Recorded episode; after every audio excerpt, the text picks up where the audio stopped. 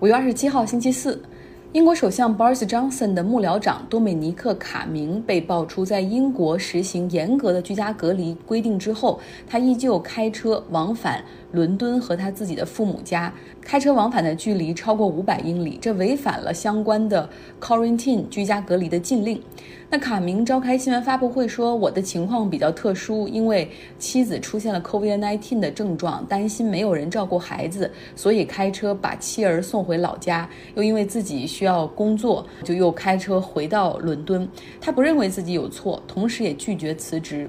多家媒体，包括保守党的三十五名议员，表示很愤怒，因为英国老百姓中很多人跟他的情况类似。”如果其他人都可以遵守居家隔离，没有想着从伦敦这个疫区跑回老家的话，那他为什么不可以？难道只因为他是英国首相的幕僚长吗？Boris Johnson 在被问及卡明的情况的时候，他只是说：“哦，我感到很遗憾，但是不会要求他辞职。”为此，英国内阁中的苏格兰事务大臣宣布了辞职，来表示对 Boris Johnson 的抗议。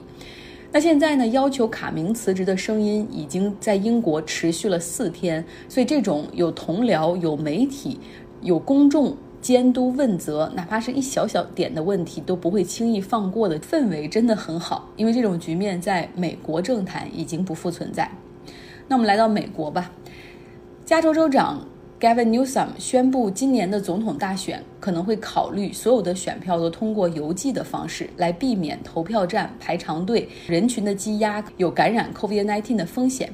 之后呢，总统在 Twitter 上就发文说，说邮寄选票会导致欺诈，有的人的邮箱会被盗，会漏收邮件，甚至还有人会违法的篡改选票。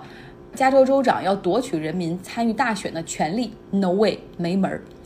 他这样的说法纯属无稽之谈。美国总统选举，很多选票就是通过邮寄来寄的哈。邮寄选票会提前寄给每一个选民，很多选民不想填，更想去追求投票站前的那种仪式感的话，那可以在投票日当天去到现场。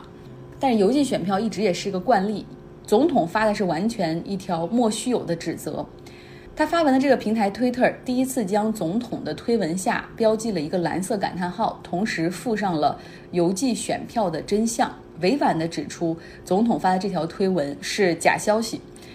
按照 Twitter 平台的规定，实际上有这种不实的假消息，完全可以直接删除，还包括这个总统过去发表的很种族歧视的言论，还有更多的不实消息，其实也都可以做标注哈。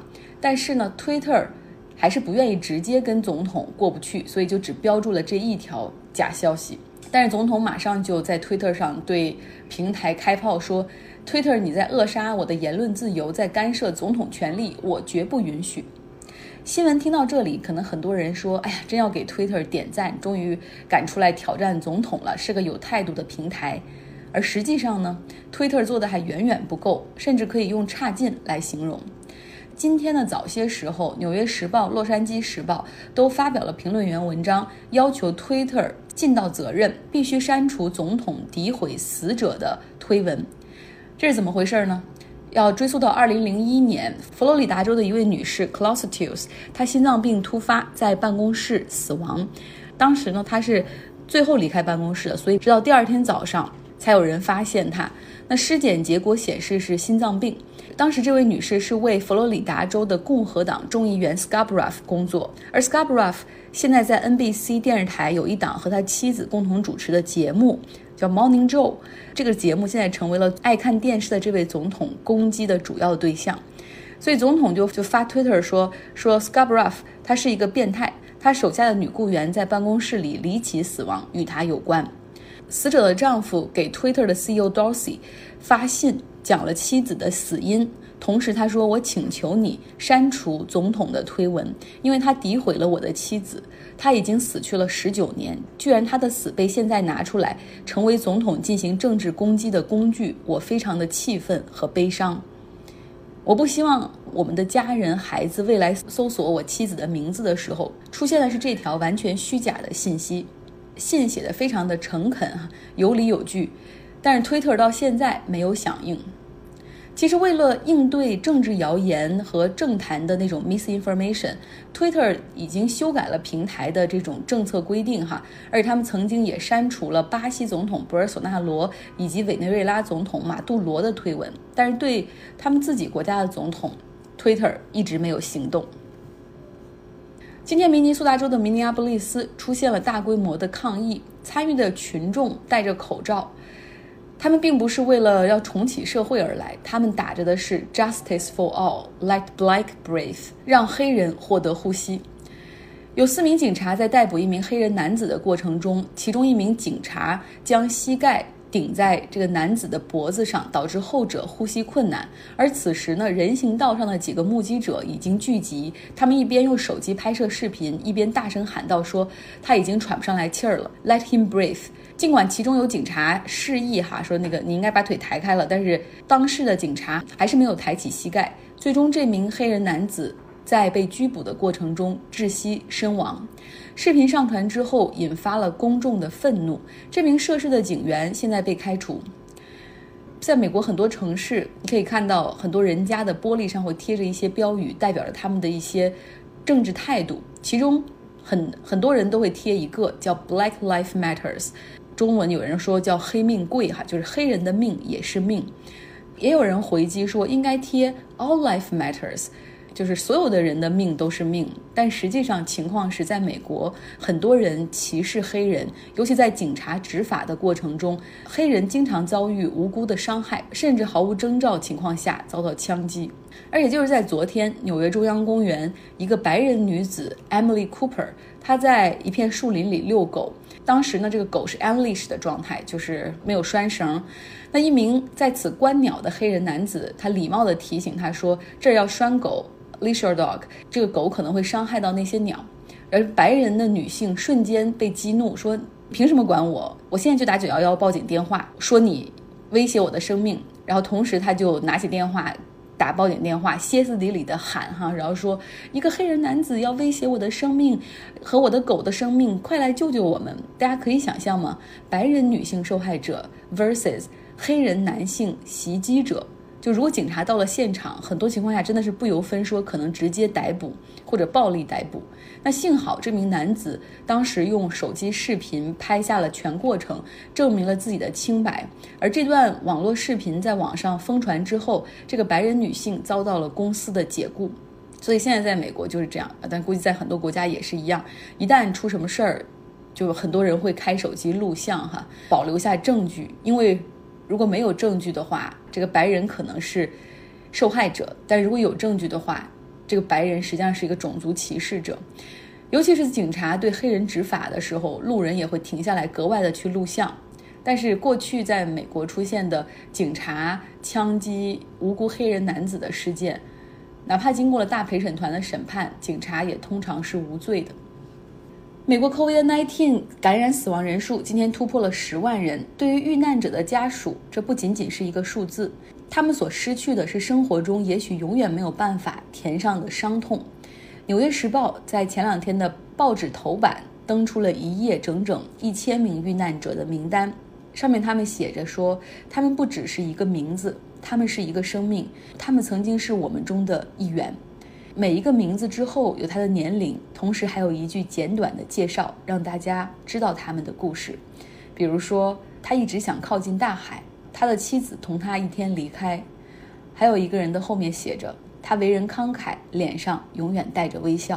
《纽约时报》所做的事情是现代新闻史上的首次，用这样的方式去纪念这些人。有人说，灾难不是死了十万人这样简单的一个事儿。而是大家想一想，死了一个人这样的事儿发生了十万次，在美国，而现在美国的共和党和他们的总统依旧对疫情的感染和致死非常的麻木。之前聊过 COVID-19 之下，英语世界新增了很多词儿，比如说保持社交距离 （social distancing），还有我们希望看到的这个增长率的 flattened curve 曲线变得平缓。最不愿意看到的是 community transmission 社区内的感染。还有一个词儿之前没说过，今天来聊聊，它叫 mutual aid，叫集体的互助。COVID-19 的这个疫情打破了我们以前所拥有的所有的因果关系的常识，因为现在所犯的任何的失误，后果可能会是在十四天之后出现，而我们的敌人那个病毒是看不见摸不着的。人们对其他人既可以提供帮助，也可以将病毒传染给其他人，成致命的威胁。所以大家意识到了 physical connection。可能会让病毒传染，就是你人和人身体之间离得很近的话，会让病毒传染。但是 civic connection is the only way to survive。在 Berkeley 有很多人组织起来，每天给人民公园的流浪汉送一餐饭，因为平时这些人他会有路人施舍，但是现在大家都闭门不出了，homeless 非常需要帮助。科罗拉多州的一些图书管理员，他们组织起来，为经济困难的老人和孩子准备了食物袋。许多大学宿舍关闭，无处可住的大学生得到了学生组织的帮助，联络城市的居民为他们提供住宿。关注在监狱服刑人群的一些 activist 募款，然后为犯人去采购免洗的洗手液、口罩和香皂。在纽约，志愿者为出门不便的家庭。提供免费的代买食物和生活物资的服务，还有像联邦快递的一个雇员，他因为担心感染病毒，但每天又要去上班，所以他每天步行十二英里来上班。同事知道之后，为他众筹买了一辆车。在生活中，人们团结起来，共同去克服困难，共同去解决社会资源的不均衡。这样的故事往往能够打动我们。这就像是。A paradise built in hell，地狱中的天堂。这是一篇来自《纽约客》的文章。如果大家有兴趣阅读的话，可以留下你的邮箱。今天好多好像很多新闻都会有点悲伤和沉重哈。结尾给大家说个有意思的。其实人工智能大数据有的时候挺坑人的，像昨天的节目中，因为 Albert 给我们讲了荨麻疹嘛，我就配了一张他发来的图片，然后帮助大家来识别什么是荨麻疹。在这个微信平台上就有荨麻疹的照片。微信这个平台呢，它可能通过这个照片和大数据的识别，认为文章的内容或者是读者对这一类的东西感兴趣，所以在文章下面就自动配了微信的广告。居然是脚气脚癣的广告，我一个朋友截了屏给我，上面是荨麻疹的这个红彤彤的那种风团，然后下面是一个脚气的图片。他说你的推送真的是一万点的伤害啊！好了，今天的节目就是这样，希望大家有一个愉快的周四。